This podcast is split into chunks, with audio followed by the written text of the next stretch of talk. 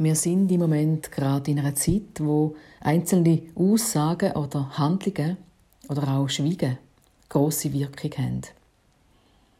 Das ist wie wenn man im Kanufahren vom ruhigen Fluss plötzlich in bewegtes Wasser kommt. Dort kann ein einziger Paddelschlag große Wirkung haben, wenn er gut platziert ist.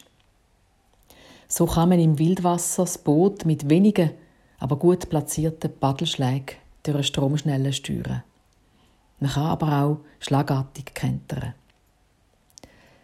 Mein Name ist Susanna Meyer. Ich bin Pfarrerin Zindelbank und ich bin früher einmal Zweierkanu gefahren, zum Teil auch in wilderen Gewässern. Was mir von dieser Zeit geblieben ist, wichtig ist, dass man die Strömung gut lesen kann. Also, dass man sieht, wie das Wasser im Fluss fließt, wo es viel hat, wo wenig und was unter der Oberfläche passiert. Wo es zum Beispiel einen verborgenen Felsen hat unter dem Wasser und vor allem, wo es lebensgefährliche Strudel hat, die einem abziehen können. Oder Gegenströmungen, man sagt dem Widerwasser, die einem schlagartig machen zu kentern. Und noch etwas, man fährt dort durch, wo man her schaut. Wenn ich also den Brückenpfeiler voller Angst anstarre, dann laufe ich Gefahr, reinzufahren. Ich muss den Weg anschauen, wo daran vorbeiführt. Die Welt ist eins. Unter dem Titel hat die iranische Aktivistin Gilda Sahebi letzten Mittwoch zu Bern im vollen Casino einen Vortrag gehalten.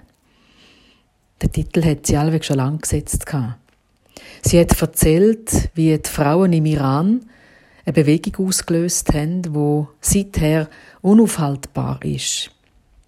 Sie hat uns eindringlich aufgerufen, uns als Menschheit auf das zu besinnen, wo uns alle gemeinsam verbindet.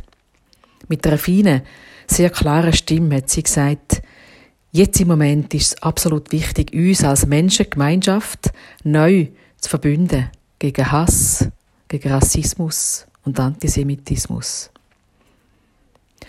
Hass entsteht dort, wo man einander nicht ins Gesicht schaut. Bei den direkt Betroffenen in Israel wie auch im Gazastreifen, wo sie persönlich kennt, hat sie unendlichen Schmerz und Leid angetroffen. Aber nicht Hass. Denn die Lösungen, die sind seit Jahren auf dem Tisch und werden blockiert von hasserfüllten Menschen, die sich weigern, einem Bruder, der Schwester ins Gesicht zu schauen. Und ich denke auch an die wachsende Bewegung von jüdischen und arabischen Israelis, wo ich davon gehört habe, dass sie sagen und das auch leben, es gibt einen anderen Weg. Aber das muss ein gemeinsamer Weg sein. Als Menschen. Die Bewegung heißt Stand Together. Also zusammenstehen auf Deutsch und ist in Haifa entstanden. Wie merkt man, dass die Nacht aufhört und der Tag anfängt? Das hat mal ein alter Rabbi seine Schüler gefragt. Ist es denn, wenn man von weitem einen Hund von einem Schaf unterscheiden kann? Nein. Ist es denn, wenn man einen Äpfelbaum von einem Birnbaum unterscheiden kann? Nein. Aber wenn? ist es denn?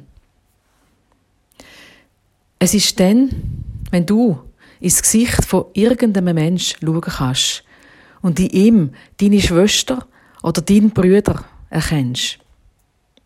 Bis dann ist es bei uns noch Nacht. Ich wünsche Ihnen, liebe Hörerinnen, liebe Hörer, einen schönen Tag und dass Ihnen das Morgenlicht aufleuchtet und Sie vielleicht auch für jemand anderen das Morgenlicht sind.